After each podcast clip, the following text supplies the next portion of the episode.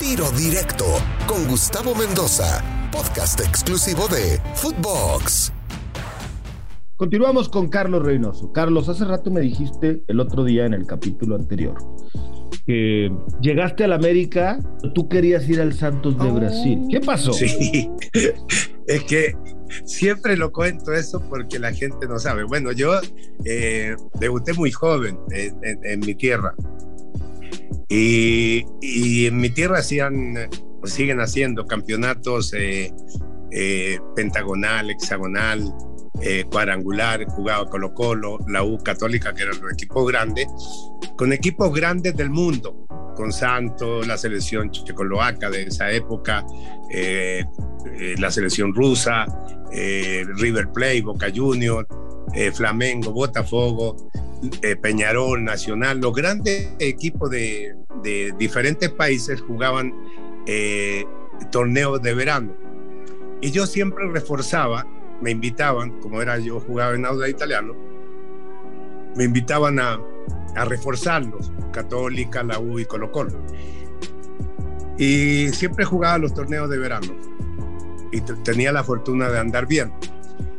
Y la última etapa, eh, antes de venir a México, jugamos contra Santos por Colo Colo y le terminamos ganando 4 a 3 con un gol mío, de, un golazo en un ángulo. Y América estaba invitado también a ese torneo.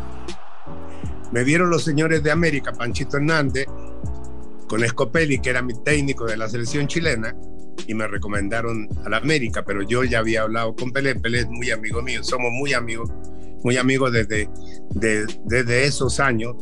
Concentrábamos todos los equipos igual en el mismo hotel, Santo, Colo Colo, la U, eh, River Plate, Peñarol, concentrábamos en el mismo hotel, o sea que cenábamos eh, casi juntos.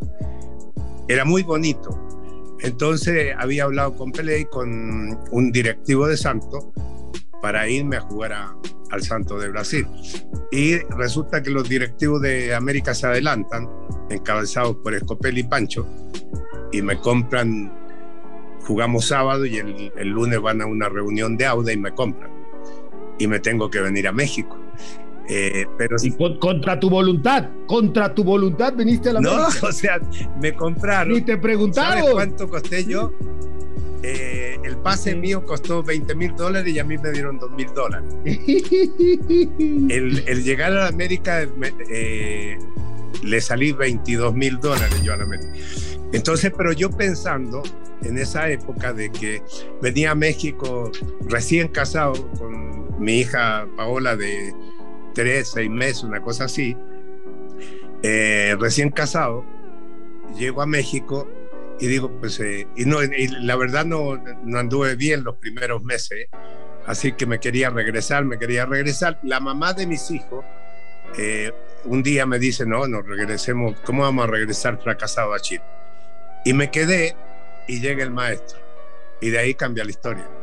Cuando llega el maestro, eh, el maestro nos hace jugar con esa filosofía de don Emilio, de ganar, gustar y golear, o de ir al frente en ofensiva siempre y conforma un equipo muy joven, pero con grandes jugadores. Te, te nombro el equipo. Primero era Tarzán, después el Pajarito que tenía 19 años, Pajarito Cortés, Trujillo, campeón, Zamora que tenía 18 años y Pichojos.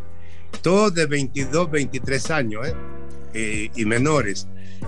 Llega el maestro Hodge, Tonino y yo. Éramos el maestro solo de contención, Tonino y yo de, éramos dos diez, y Borboya, el Monito y Borja. Y ya ser maestro un equipo espectacular. Y salimos inmediatamente campeón. Llegó el maestro y salimos campeón.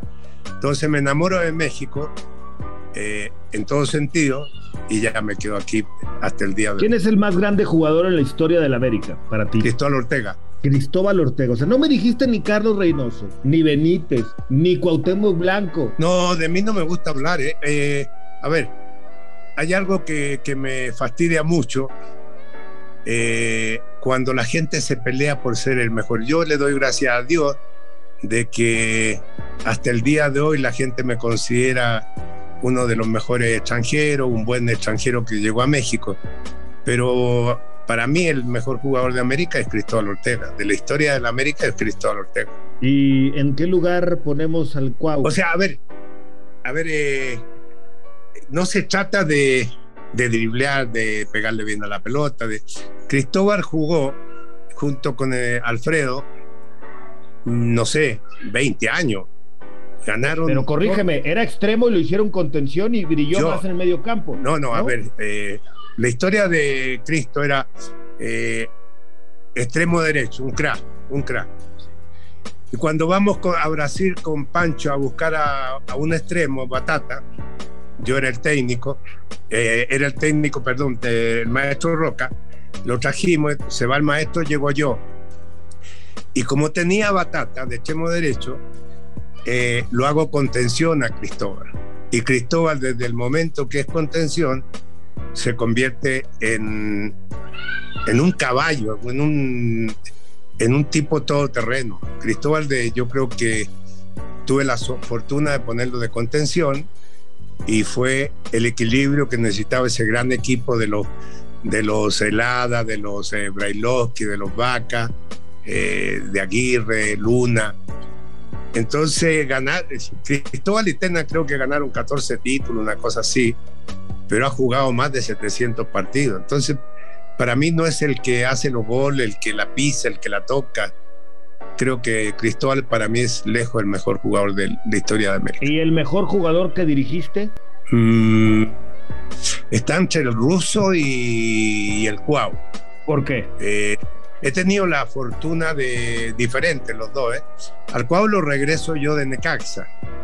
Eh, cuando yo regreso a la América el 98, después de perder la final con León con Cruz Azul. El, al cual lo habían mandado, no sé por qué, a, a Necaxi, lo regreso.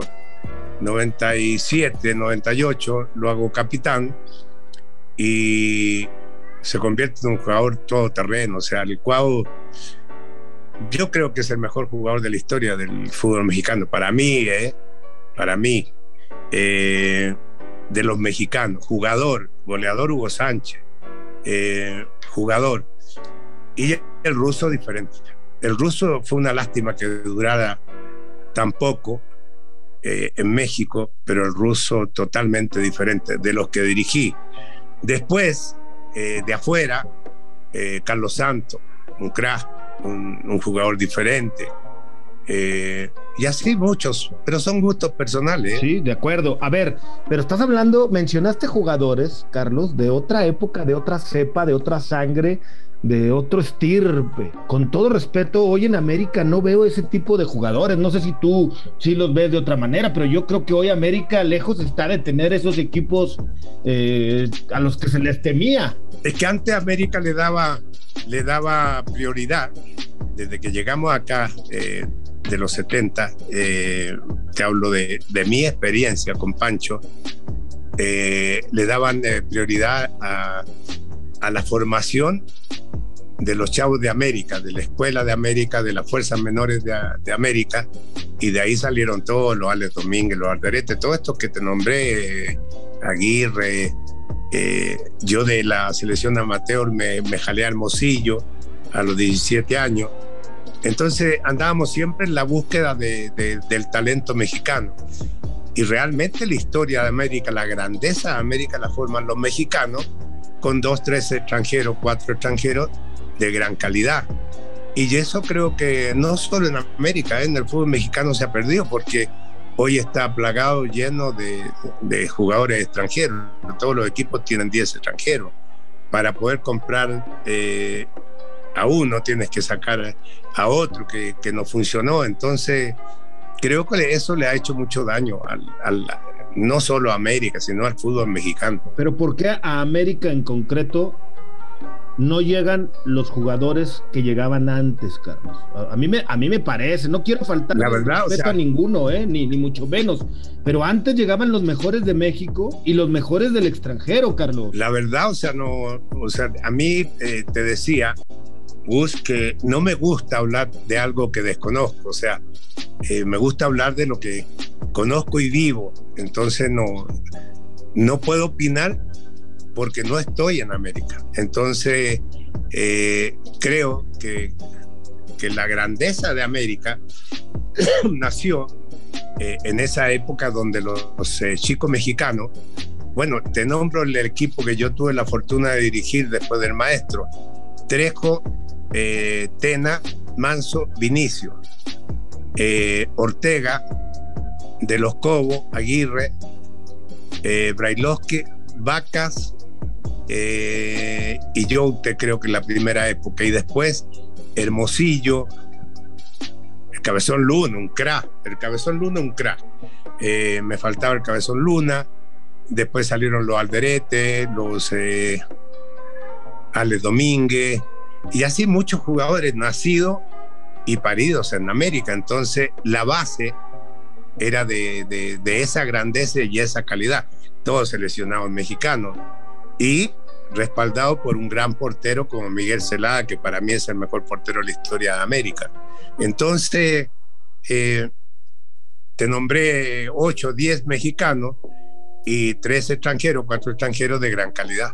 Y Carlos, ¿hizo bien América con base en lo que me acabas de decir en vender a Córdoba? No, no, o sea, eh, jamás voy a estar de, de acuerdo en algo como que un chico de, América no pueda jugar en América. Si es parido en América, eh, debería saber los principios, las bases.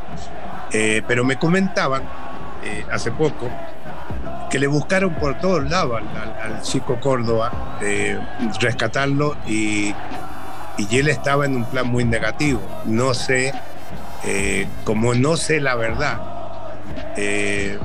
no sé qué pasó, pero de que tiene condiciones, eh, para mí tiene muchísimas condiciones y habría que haberlo eh, eh, ayudado para rescatarlo. Córdoba es la última joya de la cantera del América. Más allá de que no tuvo un buen año, de que no se encuentra con Solari, de que no encaja. No, Jiménez, No, yo creo que Jiménez. Pero de los que están en México, o sea, ¿tú crees que hay manera de rescatar? Había manera, había manera de rescatarlo. El chico, el chico ¿Cómo se llama el chico que está en, en Holanda? Eh, Álvarez. Álvarez, sí. Edson Álvarez. Edson Álvarez. Han salido buenos jugadores. Yo, yo subí a Edson Álvarez, yo subí a, Jiménez eh, de la sub-20 al primer equipo, hicimos la gira esa por, por Estados Unidos y ahí se empezó a dar a conocer. Eh, creo que yo creo que es lo que le falta a América. Ya tener jugadores eh, nacidos en América y que jueguen en América y que triunfen en América. Pues sí, y, esa ha sido la base. Y, Córdoba, y Córdoba hasta este año eh, pintaba, pintaba muy bien, y como decían los antiguos, se le cayó la brocha. Eh, pero, pero yo creo que Córdoba en, en Tigre con, con Miguel va a andar bien. Hasta aquí este capítulo con la entrevista de el maestro Carlos Reynoso. Soy Gustavo Mendoza. Ahora me escucha, ahora no. Tiro directo, exclusivo de Footbox.